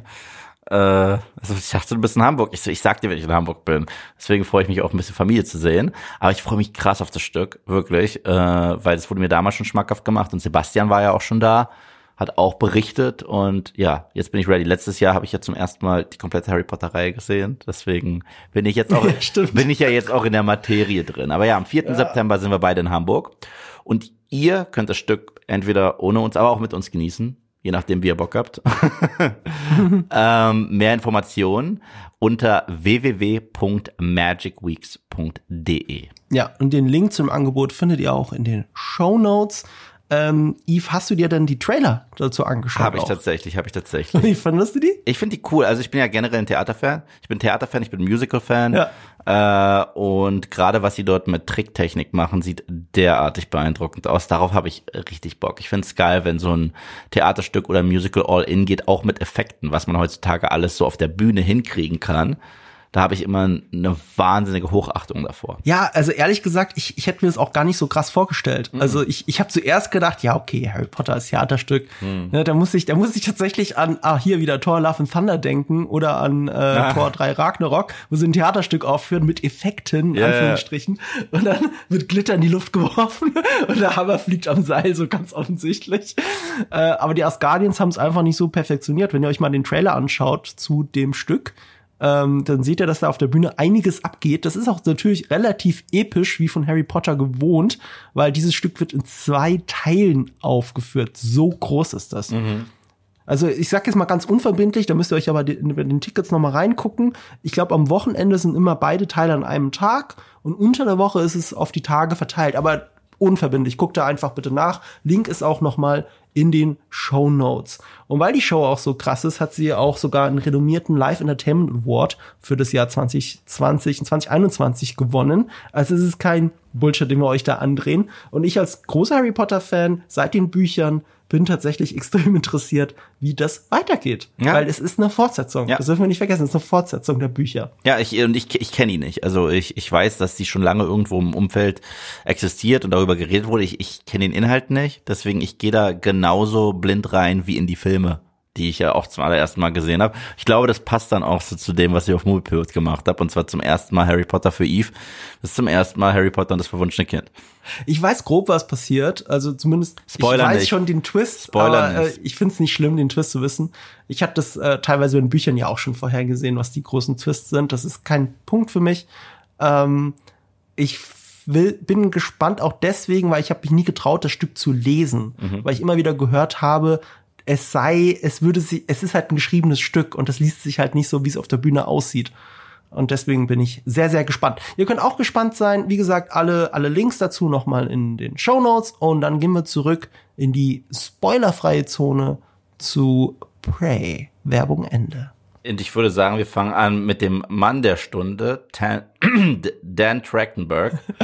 Oder Trachtenberg. Trachten, Trachtenberg. Oder wir nennen ihn so. Trachtenberg. Ähm, ja, bekannt geworden durch seinen einzigen anderen Film, 10 Cloverfield Lane. Teil des sehr merkwürdigen Cloverfield Franchises, aber tatsächlich mhm. der beste Eintrag dieses Franchises. Finde ich auch. Bin ich ganz deiner Meinung. Ich finde den so geil, den Film. Ich fand den unfassbar gut. Ich finde generell, ja. äh, das Cloverfield Franchise hätte so bleiben sollen, wie es war, mit Cloverfield 1 und Cloverfield 2. Äh, und zwar so ein bisschen wie The Twilight Zone oder Outer Limits. Jedes mhm. Mal eine neue, in sich geschlossene Story, die ein bisschen Sci-Fi-Edge hat, aber ohne, so, ohne ja. diese krasse Interkonnektivität. Ja. Weil das hat der dritte Teil probiert und das Ding irgendwie begraben. So. Ja, und ausgerechnet mit einem schlechten Film. Ich meine, mit einem besseren Film hätte es mehr Sinn ergeben. Mit einem sauschlechten Film. Und äh, ja. ich mochte den ersten von Matt Reeves, diesen Found-Footage-Film. Das war das erste mhm. Mal, dass ich je, cool. dass ich je im Kino eine Warnung hatte vor Motion Sickness. Ich wusste nicht mal, was mhm. das ist. So, so, dass, dass, dass, dass dir schlecht werden kann wie auf dem äh, Schiff und so weiter. Ach, du hast Motion Sickness. Ja. Nee, du hast Motion Sickness. Nein, nein, habe ich nicht, aber, aber da war eine. Ach so, ach so, sorry. Äh, ich habe das erste Mal von der Warnung gelesen. Die war vorm Kino Motion Sickness und ich, hä? Was heißt das denn? So, und äh, da wurde mir gesagt, da kannst du so wie seekrank werden, wenn du den guckst. Es ist schlimm, wenn du Videospiele spielen willst, aber Motion Sickness kriegst. Ja. Und äh, der zweite war so ein richtig kleiner feiner, klaustrophobischer mhm. Thriller. ähm, Kammerspiel schon fast. In erster Linie mit Mary Elizabeth Winstead und äh, Johnny, äh, Johnny, John Goodman, ich nenne ihn Johnny, weil mm. wir uns kennen, ähm, in meiner Meinung nach seiner besten Rolle seit The Big Lebowski. Ja. Äh, und einer creepy Performance. Wow, ja. so habe ich nie gesehen. Wow. Ich weiß nicht, wie der dritte Schauspieler ist. Danny Gallagher. Danny Gallagher Jr. oder irgendwie so heißt er. Ich komme auch nicht drauf, aber den kennt man natürlich, ich kann schnell nachschauen. Aber die beiden sind halt äh, im Fokus, sie und er. Und äh, ich fand den phänomenal. Ich war sehr überrascht, was Dan Trachtenberg mit diesem, aus diesem Szenario in dem Bunker alles rausholen kann. Jedes Zimmer hat einen Charakter. Eigentlich bewegt man sich ja gar nicht so viel da drin, weil das Ding so scheiße klein ist. Aber wie in jedem guten Mystery Thriller entdeckt man immer was Neues in einer neuen Ecke mhm. und dass er diese Location so richtig gut benutzt hat. Das, das, das fand ich richtig mhm. stark. Und er hat halt auch zwei Hammer Performances rausgenommen. Und da gibt's auch eine Parallele zu Prey, finde ich. Und zwar unsere junge Heldin geht als veränderter Mensch aus der Situation raus. Das hast du bei äh, mhm. Ten Cloverfield Lane, wie sie reingeht und was wir von mhm. ihrer Backstory erfahren, dass sie früher mal vor ihren Problemen weggerannt ist und wie sie rausgeht. Mhm. Und das haben wir hier ein wenig. Nicht ganz so krass, aber ein mhm. wenig. Ich finde Cloverfield Lane ist der bessere Film, also ist besser als Prey. Aber ja. ähm, nichtsdestotrotz, man merkt seine Einflüsse und man merkt auch seinen Bezug zum Praktischen. Sehr, mhm. sehr. Ja, äh, bin ich ganz bei dir. Ich habe jetzt nochmal nachgeschaut. Äh, äh, John Gallagher oh. Jr. Äh, und jetzt weiß ich auch wieder, woher ich ihn kenne. Er spielt in Newsroom eine Rolle. Ah, ja. Äh, von Aaron, Aaron Sorkin, eine fantastische Serie. Mhm. Stimmt. Ähm, und ich habe damals auch, ich hatte sogar ein Review-Video dazu gemacht auf, auf dem damals noch frischen Kanal Nerdkultur. Kennt man den? Und da habe ich schon gefordert, dass John Goodman dafür eine Oscar-Nominierung braucht. Ja. Also er ist so gut in diesem Film. Ja, ja, ja. Und das liegt auch an der Regie, nicht nur an John Goodman, auch an der Rolle, an der dankbaren Rolle, weil die so ambivalent ist. Ja, und das und, und sehr ähnlich wie bei Prey. Wir haben da dieses junge Mädel, mhm. Das keine Mary Sue ist, das einer unfassbaren Bedrohung gegenüber äh, und sollte sie sich diesem diesem Hühn eigentlich John Goodman stellen, dann wäre sie sehr schnell platt. Mhm. Heißt, sie muss ihren Verstand, ihre Intuitivität und so weiter einsetzen, um aus dieser unlösbaren Situation rauszukommen. Und da ist eine krasse Parallele da zu Prey, finde ich. Ja. Ähm, Dan Trachtenberg ist auch bei mir immer noch ein Begriff. Natürlich, ähm, weil er einen der beste Videospielverfilmungen gemacht hat, ohne dass es eine echte Verfilmung ist, weil es ist nur ein Kurzfilm. Es ist, es ist sogar, glaube ich, nur ein Fanfilm. Es ist Portal No Escape. Wobei, es kann auch sein, dass es als Promo ein offizieller Film ist von Valve. Das weiß ich gerade nicht. Aber den kennen Videospieler, weil er Millionen von Aufrufen hat. Mhm. Portal No Escape da war schon klar, oh, Jan Trachtenberg, nicht nur Videospieler, er kennt sich, er kann das auch noch gut verfilmen. Mhm. Hat so diesen Background. Und er hätte auch beinahe, und das hatten wir schon mal in unserem Uncharted-Podcast, Uncharted verfilmt. Und dann ist er aus kreativen Differenzen, ist er halt rausgegangen und äh, äh, äh, jetzt wundert's mich nicht. Warum? Ich meine, wenn du siehst, was für eine kreative Vision er hat und wie er Sachen umsetzt und wenn du siehst, was aus Uncharted geworden ist, natürlich ist er mit Sony zusammen geclasht und die haben nicht zusammengefunden, weil er als Videospieler hat einfach einen ganz anderen Bezug dazu. Guck mal, ich kenne dir die Uncharted-Spiele nicht mal wirklich. Ich habe nur diesen mhm. unsagbaren Film geguckt. Da hatten wir mhm. auch einen Podcast zusammen zu dritt mit Sebastian, wo mhm. ihr beide auch sehr viel über eure Liebe äh, für die Spiele gesprochen habt. Ja. Aber selbst mir ist aufgefallen, in der Eröffnungsszene von Prey, mhm. gibt es eine Sequenz, wo unsere junge Heldin mit ihrem Hund auf die Jagd geht nach Rehen und so weiter. Mhm. Und wie sie da sich zum Beispiel unter einem Baum durchschlittert und so weiter. Mhm. Und schon Parcours-ähnliche Fähigkeit drauf hat. So etwas derartiges gehört mhm. auch in einen Uncharted-Film. Und so etwas haben wir ja. nicht bekommen. Das ist stimmt, das haben wir nicht bekommen. Ich bin, ich bin, ich habe die ersten Minuten gesehen und hatte sofort die Review in meinem Kopf. Das ist der Lara Croft Film, den ich, den ich schon immer, den ich nie gekriegt habe. Ja, ja, ja. Das war mein erster Gedanke. So, das ist eigentlich ein Lara Croft Film. Und auch, ähm, auch, dass sie immer die ganze Zeit diese offenen Haare hat. Das ist ja sehr unpraktisch, wenn du wirklich kämpfen willst, die ganze Zeit mit offenen Haaren mhm. und dass sie die nie zusammenbindet oder so. Aber dadurch wehen die ästhetisch immer so durchs Gesicht durch. Und es sieht alles genauso aus wie die letzten Lara Croft Spiele. Alle Promo- und Money-Shots, die es daraus gibt äh, auch der Umgang mit Pfeil und Bogen und so. Es gibt sogar ein paar Momente, weil das CGI in dem Film ist für mich so eine äh, Hit and Miss Sache, gerade ja, ja, gerade was die Tiere angeht. Ja, ja. Aber es gibt eine Sequenz mit ihr, einer mhm. Raubkatze mhm. und einem Baum. Mhm. Und es ist halt im Dunkeln äh, mhm. gefilmt worden. Das sieht schön aus, sieht aus wie ein Bild.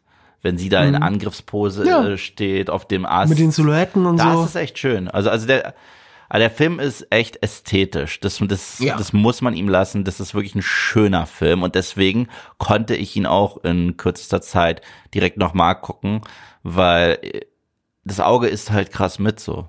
Und Aber lass uns kurz bei diesem Videospielaspekt bleiben. Es mir dann aufgefallen ist, ist so von der Dramaturgie her, ist es ja eigentlich auch genau wie in einem Videospiel. Sie upgradet die ganze Zeit ihre Waffen. Ist dir das mal aufgefallen? Also äh, sie fängt an mit einem Tomahawk, einer Starterwaffe.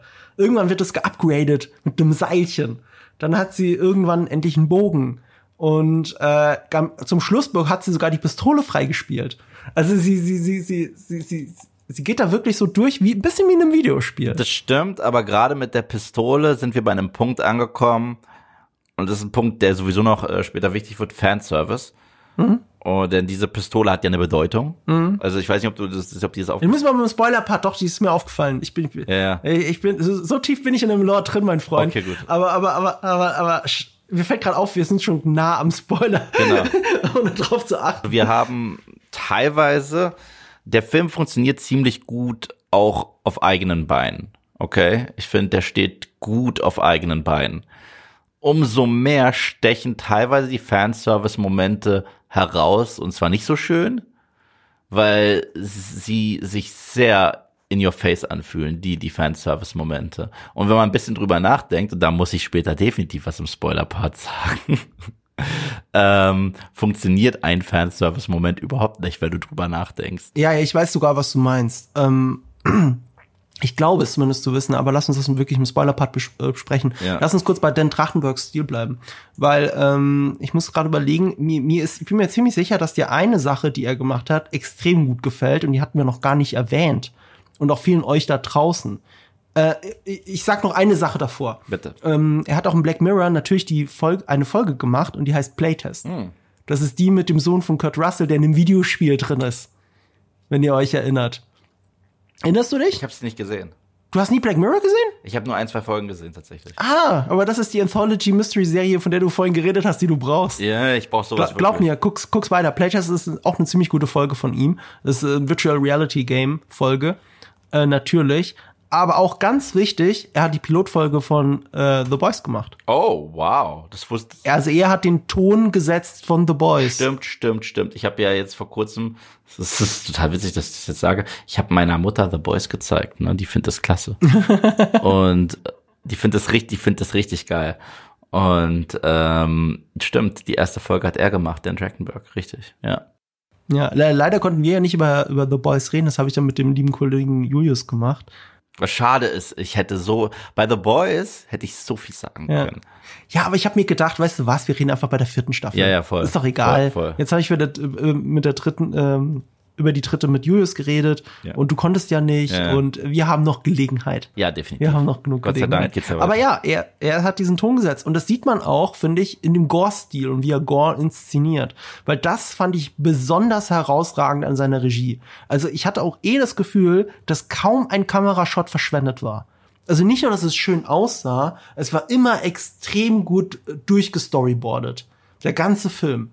Das habe ich schon lange nicht mehr so in einem 100-Minuten-Film gesehen. Da gebe ich dir recht und du hast auch vollkommen recht, wenn es so auch um Choreografien geht. Es gab richtig schöne lange Takes, die durchgetaktet waren, auch mit dem Predator. Ich muss sagen, weil du gerade das Score ansprichst, dafür, dass der Film R-Rating bekommen hat, finde ich an vielen Momenten war der Schnitt nicht schön. Was ich meine ist, äh, an den ähm, ausschlaggebenden Momenten wird weggecuttet. Und, oder die Kamera schwenkt kurz weg. Und da habe ich mich gefragt, warum? Probierte doch noch ein PG-Rating zu kriegen? Weil's cooler ist. Weil's cooler ist. Ganz, ganz, ganz ehrlich. Ich bin kein Fan davon, einfach nur Gore zu sehen, um des Gore-Willens. Nee, das, das, da, da bin ich auch deiner Meinung. Aber es gab ein, zwei Momente, wo mehr tatsächlich do, äh, doch vernünftig gewesen wäre. Es gibt ein paar Momente, ich, ich finde es ja gerade geil, wenn's, wenn, wenn, zum Beispiel bei Michael Myers, ich, ich finde, Michael Myers sollte auch nie Gore sein, sondern Jason ist Gore, Michael ist nicht äh, Gore. Das ist für mich der Unterschied zwischen Michael Myers und Jason Voorhees. Äh, und ich finde es gruseliger zu sehen, was Michael angerichtet hat, anstatt zu sehen, was er anrichtet. Weißt du, ich meine? Ja, da, da gehen wir halt auseinander. Also, was, was Dan Trachtenberg macht, nur um so halt ein Beispiel zu beschreiben, wie er Gore inszeniert. Es gibt eine Stelle, da wird jemand von so einem Netz getroffen. Ja, das ist super. Vom Predator. Das ist eine super Szene. So, ja, ja, genau. Aber das ist genau das, was ich meine, ne? Also er, da, da hängt jemand an einem Netz erstmal. Und das ist, also in einem Netz, an einem Baumstamm. Und dann denkst du, okay, er hat ihn gefangen genommen, toll. Und dann merkst du, dass der Typ anfängt zu zappeln und zu schreien. Und dieses Netz wird immer enger und, und, und es, es geht ihm in die Haut rein. Die Kamera fährt an ihm so runter vorbei hinter dem Baumstamm und da ist das andere Ende des Netzes, das ist wie so eine Granate und sie, du siehst, wie sie das Netz immer enger zusammenzieht und dann macht das Schnapp und das ganze Netz ist quasi wieder drin und überall nur Holzsplitter und alles von diesem Baumstamm. Dies, es wurde so fest zusammengezogen, mhm. dass es sogar den Baumstamm zerrissen hat. Und du siehst auch irgendwo zwischen all den Holzspänen natürlich wahrscheinlich Knochen, Splitter und Blut, aber du kannst es nicht so richtig ausmachen. Mhm. Und das macht so viel mit meiner Fantasie, dass es die brutalere Version ist, als es zu sehen, wie das Netz sich durch sein Gesicht schneidet. Na, das ist ja das, was ich meine. Das ist der Michael Myers-Effekt. Bei Michael Myers musst du nicht Aha. immer sehen, wie er Leute abschlachtet. Bei Michael Myers mhm. ist das Gruselige, wenn du danach ins Haus kommst und siehst, was er hinterlassen hat. Das ist gruselig, ja. weißt du? Ja. Weil bei Jason geht's wirklich darum, wie kreativ killt er dich heute. So und äh, Michael ist ja gar nicht kreativ, der hat Hände und ein Messer und fertig. Und ähm, aber gerade in so einem langen Take gab es ein paar Szenen, wo sie absichtlich in die Unschärfe gegangen sind. Das, mhm. ist, und das ist für mich lahm, weil das, was du gerade gesagt hast, war clevere Kameraarbeit. Du gehst nach oben und dann hast du einen Mix aus. Ist das noch mhm. Splitter? Mhm vom Baum oder ist das noch Splitter vom Mensch? Und das ist clever. Mhm. Aber wenn sie einfach nur in die Unschärfe gehen und sagen, ah, das zeigen wir euch jetzt nicht, wer weiß, dann fühlt sich das so ein bisschen an wie Selbstzensur in dem Moment. Das fühlt sich nicht clever mhm. an. Äh, weil, weil ich bin, ich bin auch ein Fan von, von äh, Subtil, zum Beispiel The Dark Knight, darüber haben wir schon häufiger geredet, ja, der Moment mit dem Auge. Der ist ja auch äh, PG-13 und trotzdem ist, ja. äh, hört man das Geräusch, bevor, äh, bevor der Joker Tada macht und, und das reicht total. Ja, ähm, ich, ich, ich kann das halt gar nicht so ausmachen, wie du das empfindest. Für mich war es so, wie ich es immer da gesehen habe, effektiver. Es war, fühlte sich für mich gar nicht so zensiert an. Ich fand es zumindest immer stylischer, wie ich es gesehen Stylisch habe. War's. Und ich fand es so fucking stylisch, diesen Gore. Ich habe schon lange nicht mehr so stylischen Gore gesehen. Das hat mich wirklich umgehauen. Ich habe ja erwartet, dass der Film mir gefallen könnte und so, wenn er gut gemacht ist. Aber das war so cool für mich inszeniert. Ist es auch. Und choreografiert. Also da war ja echt ja. eine geile Choreo hinter. Die waren ja, ja, echt alle getimed, fand ich mega. Hat mich tatsächlich ja. sogar, es gab eine Szene mit dem Predator, die hat mich ein wenig erinnert an eine der Szenen aus einem meiner Lieblingsfilme dieses Jahr. Und zwar The Northman. Mhm. Und zwar, der Predator zeigt sich das erste Mal so richtig und greift an. Und das hat mich sehr erinnert an unseren Hauptcharakter in The Northman, als der das erste Mal in so einem Dorf mhm. aktiv wurde. War auch so ein langer, schöner Take. Fand ich mega. Ähm, jetzt hast du mich rausgebracht. Sorry. ja, sorry, ich war noch bei meinem Punkt. Aber äh, ich kann zumindest sagen, ich habe Northman 4K Blu-ray hier rumliegen, hab's immer noch nicht geschaut. Ach, du hast den Film nicht gesehen? Nee, nee, ich hab's immer noch hier rumliegen. Oh mein Gott. 4K Blu-ray. Ich habe ich hab witzigerweise, ich habe Sebastian versprochen, weil der fand die vier, der hat der hat es gesehen, dass ich die gepostet habe auf äh, Instagram und äh, ich habe ihm er war so oh, er fand es halt so cool und ich habe ihm versprochen, wenn mir der Film nicht gefällt, schicke ich ihm die Blu-ray. Ja, wirst du nicht tun so. Dir wird der Film so hart gefallen. Also, ich wäre wirklich überrascht, wenn die Ich, ich lieb halt Lighthouse von seinem Regisseur, den finde ich halt super. Lighthouse und The Witch sind beide toll der Film, den kannst du leider nicht damit vergleichen. Gar nicht. Mhm. So, äh, weil es ist sein in Anführungsstrichen mainstreamigster Film, aber immer noch nicht wirklich Mainstream. Guck ihn dir, ich bin mhm. so gespannt auf deine Meinung. Da will ich echt, äh, ne, da will ich was verhören. Also ich fand den ja. super. Eins der Highlights dieses Jahres, meiner Meinung nach.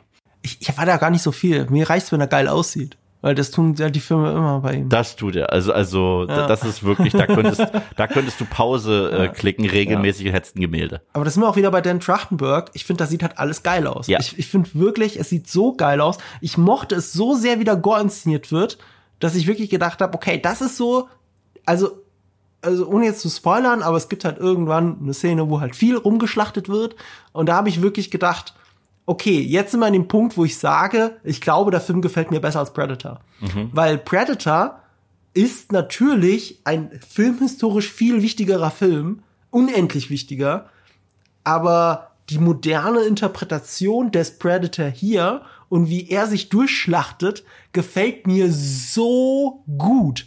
Es gibt ja auch diese, es spielt ja auch so schön damit. Wenn zum ersten Mal der, der Laserpointer kommt, der ikonische Ja. Predator Laserpointer mit den drei Punkten. Und du denkst so, ah, okay, okay, jetzt schießt er dahin und auf einmal bewegen sich diese Laserpunkte auseinander. Ja. Und es ist so geil. Ich, ich, ich liebe das wirklich. Ich fand das so toll. Muss aber auch sagen, im ersten Predator, der ist gar nicht so gorig, wie Leute den in Erinnerung haben. Zum Beispiel die zwei heftigsten Kills, da wird sehr viel angedeutet. Ich meine, Billy, das ist so Mhm. Ja. der Moment, wo du sagst, Billy, das ist doch der äh, Tracker und so weiter, wo er da seine Mhm. Kette wegwirft und die Musik boomt. Du siehst nie, was passiert, du hörst ihn einfach nur noch schreien, das ist alles. Mhm. Und, das, und, und das fand ich immer ziemlich geil. Oder Carl Weathers Tod. Äh, Mhm. Du siehst, dass ihn etwas Unsichtbares hochhebt und er, du weißt, er wurde gerade aufgespießt, aber das war's. Mhm. Deswegen, der war nie so richtig gory. Das war der erste Predator nie. Das, das sind die dann später so ein bisschen mehr all-in gegangen, wie in den meisten Ja. äh, Horror-Slasher-Sachen. Ja, ja, ähm, aber hier beim neuen, das hat mich halt einfach umgehauen. War halt auch super. Also- war, war, halt- war, war halt eine geile Actionsequenz. Ich finde es auch cool, dass, dass es dann einen Moment gibt, Mhm. wo der Predator sich halt so offenbart mehreren Leuten auf einmal. Das haben wir so auch noch nie gesehen. Wenn dann in Alien vs. Predator, aber die Filme zähle ich nicht. Mhm. Ähm, weil es hat halt Sinn gemacht. Und dieser Predator ist halt auch eine andere Version ein Mhm. wenig. Darüber müssen wir auch gleich nochmal sprechen. Ich würde sagen, wollen wir bald in den Spoiler-Part gehen, weil wir sind eh schon lange dran. Ja, wir haben jetzt lang genug drumrum, ge- äh, drumrum geredet. Also ihr hört da ja eine klare Empfehlung raus und äh, wenn ihr eh Disney Plus Abonnenten seid, gibt's auch gar keinen Grund, da nicht wenigstens mal reinzugucken. Ja, Ähm, ich garantiere euch einen guten Abend. ja, absolut, absolut. Ja. Also dann ab Spoiler-Part. Okay. Äh, jetzt reden wir nicht mehr drumrum. Was meintest du denn damit? Äh, einmal meinte ich, ich fand es äh, ziemlich, einmal fand ich ziemlich stark die Idee, dass wir es hier wirklich mit so einem primitiveren Predator zu tun haben. Was ich damit meine ist, er hat keinen Metallhelm, sein Helm macht er sich aus dem Skelett seines Bären, den er da umgebracht hat. Das fand ich ziemlich cool. Ich fand die Idee toll, du hast die Laserpointer angesprochen und normalerweise Das habe ich gar nicht gecheckt. Sorry, was? ich fand das, ich fand's geil, weil der Film spielt 300 Jahre vor dem ersten. Das heißt, die Technologie Ja. vom Predator ist Ja. primitiver als die im ersten Teil und das finde ich geil. Ja, ja, das sowieso. Ja. Aber was mit dem Bären? Echt? Habe ich da nicht aufgepasst? Ja, diese, dieser Helm, den er trägt, das ist der, das, der Skelettkopf des Bären, den er abgeschlachtet hat. Habe ich da gerade mein Handy gestartet? Das ist, spricht nicht für den, das spricht nicht für mich, nicht, nicht gegen den Film. Ich habe mittendrin Postings gemacht auf Instagram. Ihr Du hast, du hast sogar ein. Posting gemacht von der Silhouette des Predators, wie er das Ding hält, bevor er sich. Ja, wie er das in der Hand hält. Ja, und danach hat er sich aufgesetzt, kurz danach. Echt? Ja.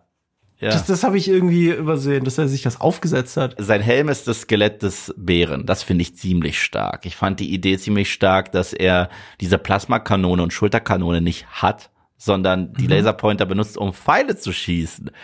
Sowas fand ich ziemlich geil. Und äh, es gab, wie in Teil 1, gab so ein, hier noch viel mehr mit einem Matchcut. Äh, die Szene, wo er sein Bein verheilt und kurz danach verheilt sie ihr Bein. Also äh, gibt es eine Parallele zwischen ihr und ihm. Was ja sehr ähnlich ist in äh, Predator 1 tatsächlich, weil, erneut, ich finde die cleverer, als viele Leute sagen, ähm, er ist ja der Jäger, der unsichtbar ist. Aber zum Schluss ist Arnie der Jäger, der unsichtbar ist, wenn er eingedreckt ist. Und da gibt's, es gibt ja etwas, was sich dreimal im Film, was dreimal im Film vorkommt, im ersten, weswegen ich auch so clever finde vom Dialog her. Und zwar, als sie das erste Mal die Gehäuteten finden, sagt dieser Tracker, die haben in alle Ecken geschossen und die müssen den Verstand verloren haben. 20 Minuten später, ohne Dialog, macht unsere Crew das Gleiche. Und das finde ich cool. Und am Ende, wenn Arnie eingedreckt ist und den Predator angreift, was macht der Predator? Er schießt wie wild um sich und trifft nichts, weil er jetzt das Opfer ist. Und, und, und, und sowas finde ich ziemlich, ziemlich geil. Ja, ja, ja. Und äh, deswegen fand ich die Matchcuts zwischen ihr und ihm ziemlich cool. Wie sie sich als Jägerin probiert in der Natur und wie er die Natur erkundigt, äh, erkundet, um einen ultimativen Predator zu finden. Er denkt erstmal, was, ist es diese Maus? Ach nee, es ist die Schlange. Dann die Szene mit dem Wolf, dann die Szene mit dem Bären und das, Ja, aber das, kurz dabei. Du hast ja so schön gesagt, CGI, Hit und Miss, ne? Das war ein Hit. das war ein Hit. Also das mit der mit der Maus, also erst die Ameise, was dann die Maus, dann die Schlange. Schön diese Reihenfolge ist ja eine schöne Metapher. Es ist eine Szene, die hättest du nie gebraucht. Ja. Aber aber, aber ähm, du machst halt innerhalb von einer einminütigen Szene klar, dass es hier darum geht, auch für die Leute, die nie Predator gesehen haben, dass es darum geht, an der obersten Stelle der Nahrungskette zu stehen. Ja, genau. Dafür ist es da, nicht weil es ein Gimmick ist, sondern weil es ohne Worte, Show don't tell, in kürzester Zeit dir genau das Ziel des Predators erzählt. Ja, ja, ja. Das, das, das ist generell cool. Ich finde alles, was sie mit dem Predator gemacht haben, wahnsinnig cool. Ich war kein Fan von seinem Design, als die Maske gefallen ist, muss ich sagen. Das hat mir gar nicht gefallen. Es hat mich ein bisschen erinnert. Kennst du noch die Donkey Kong Country Spiele? Ja. Da gab es solche Piranhas. Und so sah sein Gesicht aus. Und, und ich, ich fand's gar nicht schlimm, ganz im Gegenteil. Ich fand's ganz cool. Es hat mich ein wenig erinnert an das Design mhm. von Predators, weil da wurde eine zweite ja. Predator-Spezies eingeführt. Ja. Und es sah eher so aus. Ich liebe halt das klassische Design. Ich, ich sehe es ähnlich ja. wie bei den Xenomorphs. Das Design war so perfekt. Jedes Mal, wenn sie daran rumschnibbeln, sieht es nie so gut aus mhm. wie das Original. Aber nichtsdestotrotz, den einfach, wie er sich verhält, fand ich durchgehend stark. Also ich bin da schon äh, bei, bei Dan Trachtenberg selber, der es auch damit verteidigt hat, er ist halt eine andere Spezies vom selben Planeten. Mm, ja, yeah, ich weiß. Also, ja, das ist halt wirklich genauso. Das ist jetzt der Lore. Haben die halt schon in Predators gemacht, da gab es ja auch eine andere ja. Spezies. Genau. Und interessanterweise, ich glaube, den Film zitiert er nämlich auch ein wenig. Weil in Predators, ja, ja weil in Predators gab es den klassischen Predator, wie wir ihn aus Teil 1 kennen. Und es gab mhm. die etwas größeren, die halt auch anders im Gesicht aussahen. Die sahen viel mehr aus wie der, den wir jetzt hatten. Und mhm. die hatten an ihren Helm, den haben die geschmückt teilweise, noch mit Elfenbein und mit Knochen. Mhm. Und wenn ich mhm. sehe, dass der hier eine komplette Knochenmaske hat, könnte ich mir mhm. eher vorstellen, dass er der Vorfahre von diesem Tribe ist. Weißt du, was ich meine? Mhm. So. Ja, wer weiß. Aber bei 300 Jahren kann sich genetisch da gar nicht so viel getan haben. Also auch nicht bei Aliens, glaube ich. Ja, aber er sieht ihm halt auch wesentlich ähnlicher. Er sieht dem, ja, er sieht dem wesentlich ähnlicher. Ja. ja. Er ist auf jeden Fall wesentlich größer als der in Predator 1, oder? Ja, ja, ja. Ja. ja. Und ist alles, und auch da wieder sehr schön praktisch gelöst. Voll. Es ist ein komplett echtes Kostüm. Da gibt's auch Behind the Scenes, wo man das alles sieht. Wahnsinnig gut. Und du hast schon recht, ne? Also da, wo CGI schlecht ist, wie bei den Bären und so, da verliert der Film. Man muss aber zu der Verteidigung des Films sagen, das ist halt ein Hulu-Film. Das ist ein reiner Streaming-Film. Mhm. Nicht für Netflix, nicht mit 200 Millionen gedreht wie Greyman oder so, sondern für Hulu. Wir kennen das Budget, also ich kenn's nicht, müsst ihr jetzt einfach nachschauen vielleicht. Ähm, das kann aber nicht so groß sein, weil der Film ja sein Geld anders einspielen muss. Es ist nicht mal ein richtiger Disney Plus Film. Es ist ein Hulu Film, aber Hulu gehört Disney und Hulu gibt's nicht in Deutschland, also läuft es hier. Mhm. Ich sehe das Budget gerade nicht. Und ich muss und ich muss sagen, die haben aber auch vieles gelöst mit dem holprigen CGI, weil äh, zum mhm. Beispiel eine Szene, die ich am stärksten finde, einfach wie man so schön, schön sagt, das Imagery, also, also die Ikonografie. Mhm. Wenn ich sehe, dass der Predator sich unser jungen Heldin das erste Mal offenbart, indem er sich gerade in Bärenblut badet, mhm. finde ich das ganz schön stark. Also kann ich nicht anders ja. sagen. Fand ich wirklich, wirklich ziemlich cool. Und ja, äh, die Natur in diesem Film und der Wald ist wieder ein Charakter. Und das finde ich mhm. auch sehr wichtig. Das war im ersten Film so wichtig. Der Dschungel war ein Charakter des Films, so wie die Nostromo ein Charakter im ersten Alien-Film ist und so wie Gotham City ein Charakter ist in Batman, in dem besten Batman-Film. Ja, das ist wahr. Und es wirkt auch deswegen dann noch, noch mehr so, weil die Hauptfigur allein dadurch, dass, es, dass sie eine Native American, äh, Native American ist, also sowohl in Wirklichkeit als auch im Film selbst, assoziieren wir damit ja eine Naturverbundenheit, ja. die ja in dem Fall durch die, ähm, durch die weißen Invasoren gefährdet ist.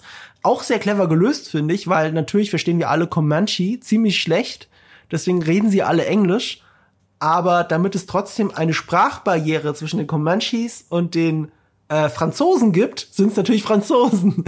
Ich finde, die waren mir tatsächlich zu stereotypisch dargestellt. Also äh, da waren wir wieder im Predator-Territorium, muss ich zugeben.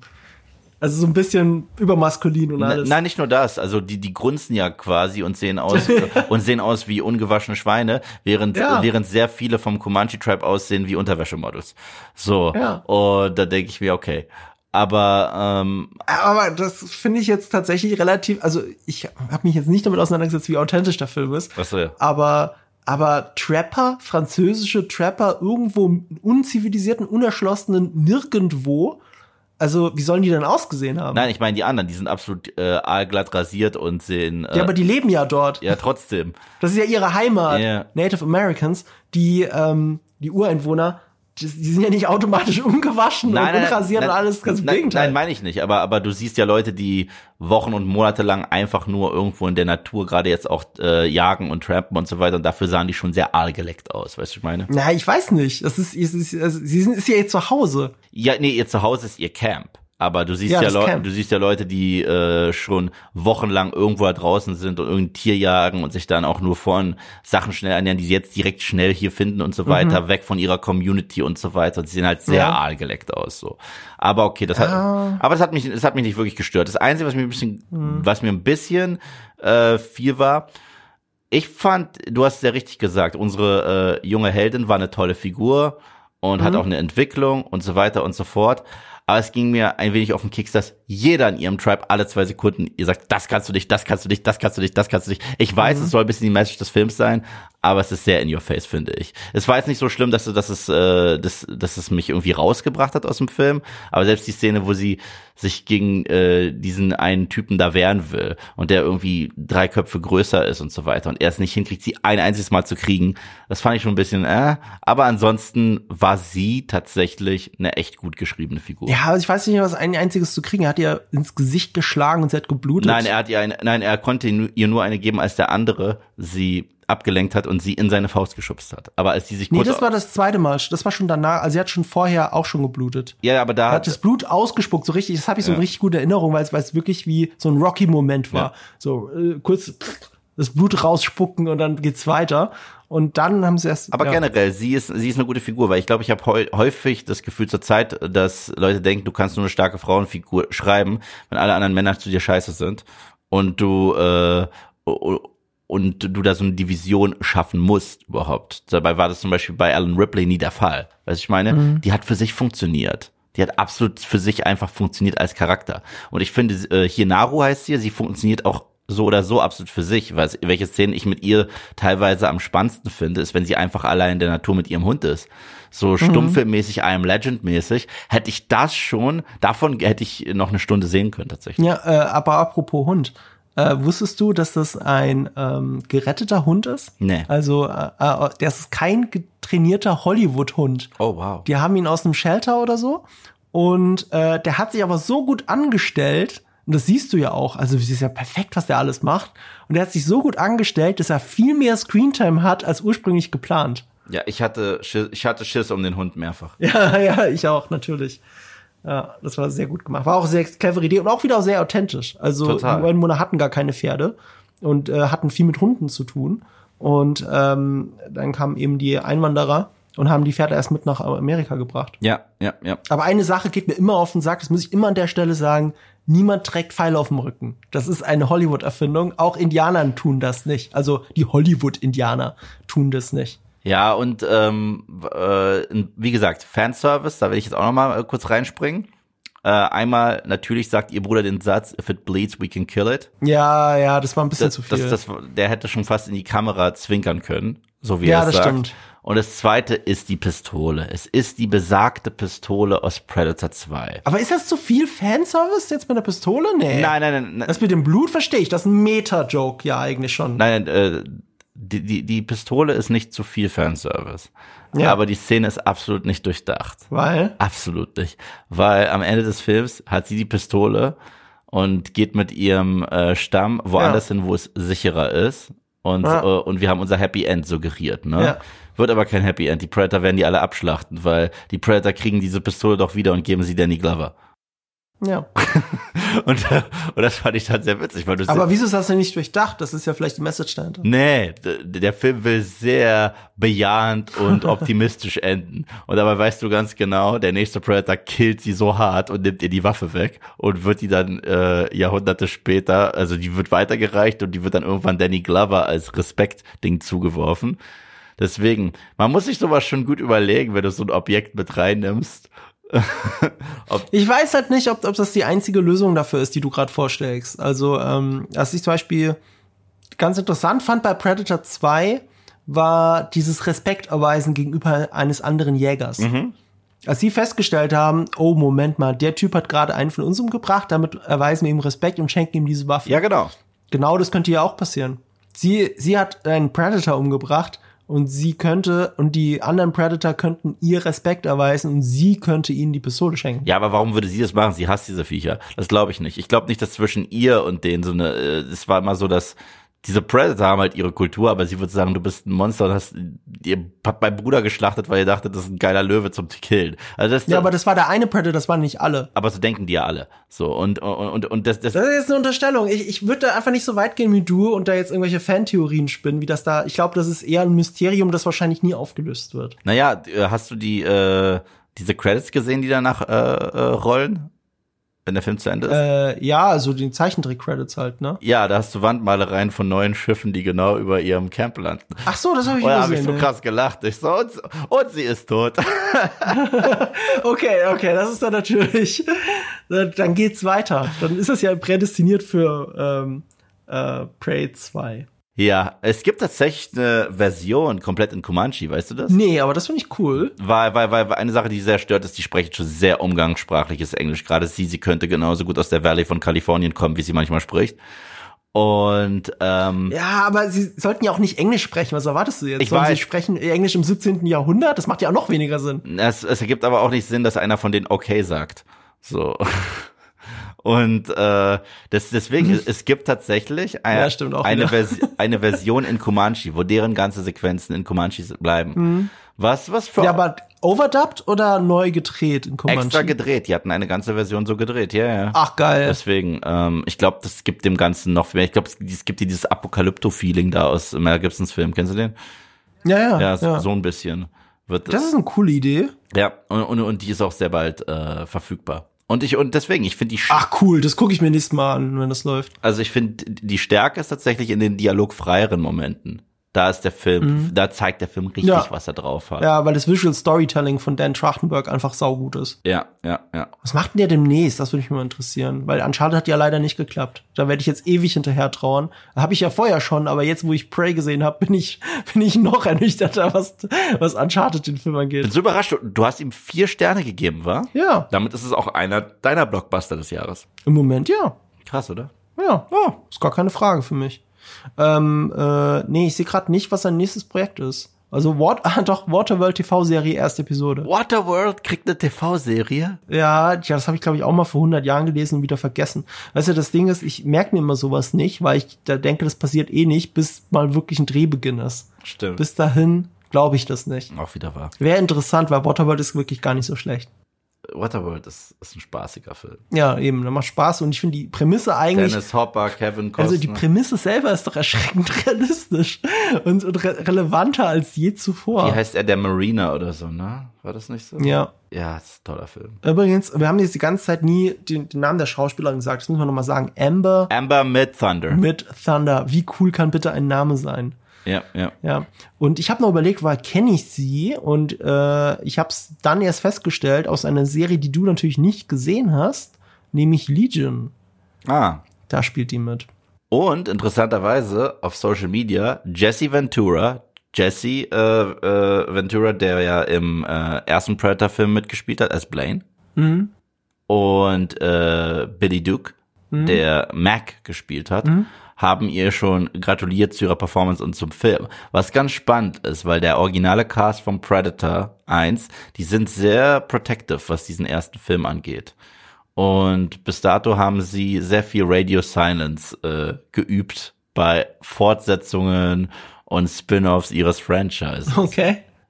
Und äh, hier wurde ihr mehrfach gratuliert und Dan Trachtenberg mehrfach gratuliert und gesagt, es ist ein Kick-Ass Predator-Film. Ja. Was ganz cool ist. Es gibt dir dieses, es gibt dir wie diese Erlaubnis oder diese Anerkennung des Ja. Stammes Teil vom der Predator-Familie zu sein. Das ist etwas, was The Predator nicht bekommen hat. Und äh, ja, das, das, das war natürlich ganz cool, das zu sehen. Das würde ich gerne nochmal von Arnold Schwarzenegger dann sehen. Ja, da verstehe ich halt auch Arnie nicht. Arnie hat nie einen weiteren Predator gemacht und ist unter anderem damit begründet, er möchte nicht die gleiche Story nochmal erzählen. Ich so, du warst in 20.000 Terminator-Filmen, die alles, alle das Gleiche, die, sind- die, also was du für also sorry. Aber die zahlen besser. Ja, es ist, das ist auch der Grund. Das ist auch der Grund. Ich hatte, ich hatte mich mir immer gewünscht, so einen finalen Predator-Film mit ihm zu haben, à la Logan, wo er sich zurückgezogen hat und seine Crew immer noch betrauert und dann greift ein Predator an. Das wäre ganz toll gewesen. Are you one ugly motherfucker? Ja, Ich weiß, vielleicht werden wir das irgendwann kriegen. Hat gerade nicht so viel damit zu tun, aber ich finde es jedes Mal witzig in Predator 2, weil, weil das macht ja nur im ersten Teil Sinn. Ich meine, der nimmt die Maske ab und das erste Mal sagt Arnie, you one ugly motherfucker. Und in Predator 2, Danny Glover mhm. schießt den Predator nieder, der ist kurz ohnmächtig. Er nimmt ihm die Maske ab und flüstert, you one ugly. Und auf einmal grapscht der Predator, der Wachwirt, ihn am Hals und sagt, motherfucker. Ich, hab, ich so, woher kennst du dieses Wort? woher, wo, woher wusstest du, hast, hast, hast du Predator im Fernsehen gesehen? So, wusstest du, wie der Satz endet? So.